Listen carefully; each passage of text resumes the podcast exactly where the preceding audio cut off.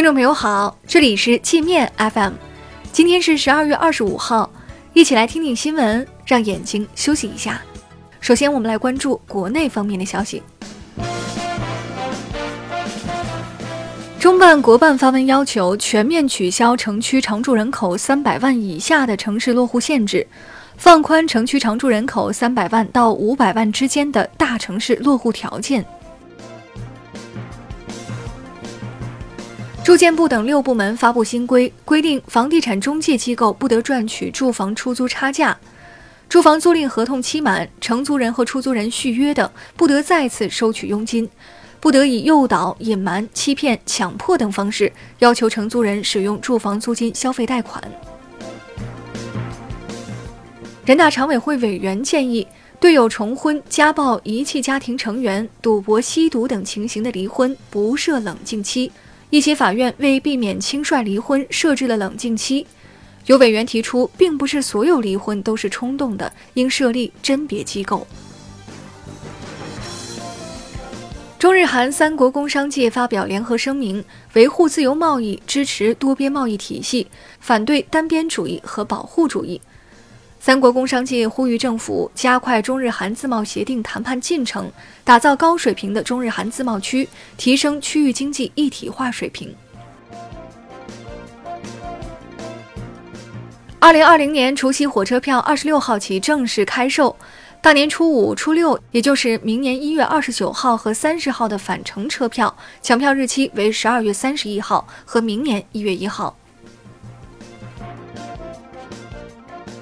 本周一，北京上空出现七彩祥云。美国军方称，这是解放军从零九四战略核潜艇上发射巨浪三导弹后形成的导弹云。国内军事专家对这种猜测表示认同。巨浪三是我国第三代潜射洲际弹道导弹，射程超过一万公里，可携带单个或多个核弹头。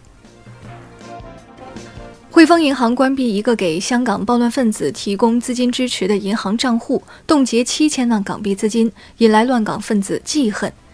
银行一个网点二十四号深夜遭暴乱分子打砸纵火，多幅玻璃幕墙被砸碎。江苏银行笼络客户出奇招，发短信邀请市民到银行门口免费磨菜刀。当人们准备提着菜刀赶往银行时，银行又发短信把活动取消了。不少人调侃说：“假如一群人提着菜刀聚集在银行门口，碰巧遇到了运钞车，那得引出多大的误会啊！”包含导航、支付等关键功能的华为移动服务系统 HMS 即将上线，部分功能已在国内开始公测。HMS 是华为被谷歌禁止使用其移动服务后的替代方案。华为手机业务掌门人余承东还透露，手机鸿蒙系统已做好了上线准备。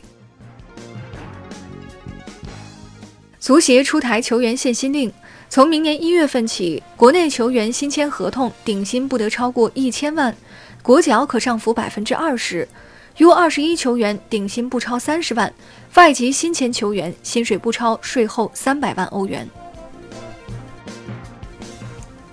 酒鬼酒被经销商实名举报非法添加甜蜜素后，湖南湘西州市监局已将经销商仓库中涉及的四万八千多瓶酒查封。重庆沙坪区一男子昨晚八点在一购物广场跳楼自杀，砸中楼下两名高三女生，三人送医后均抢救无效死亡。我们接着来把视线转向国际。美国拿德国宝马开刀，指控宝马将还在车库内的车辆登记为已经出售，通过销售数据造假赢得投资人的信任。宝马北美负责人说，公司早在两年前就已经停止了这种做法。德国舆论认为，美国这样做是为了逼迫德国听他的指挥。日本北海道一家核电站在排放含有放射性物质的废气时长期造假，报告数值仅为实际数值的一半。该核电站承认，他们从1988年开始就这样干了，一直持续至今。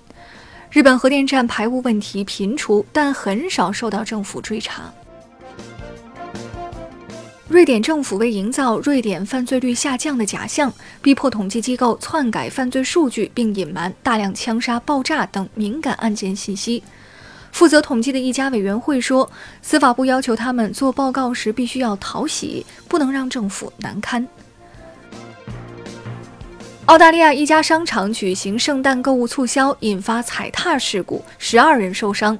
当时大量顾客聚集在商场一楼，争抢装有购物卡和优惠券的气球。法国政府为了给青蛙让路，将该国北部一条公路封锁两个半月。当地媒体说，每年十二月底到次年三月初，都有成千上万的青蛙横穿这条公路迁徙到别的地方。许多青蛙被来往的车辆碾压成了肉饼。那好了，以上就是今天节目的全部内容了，感谢您的收听。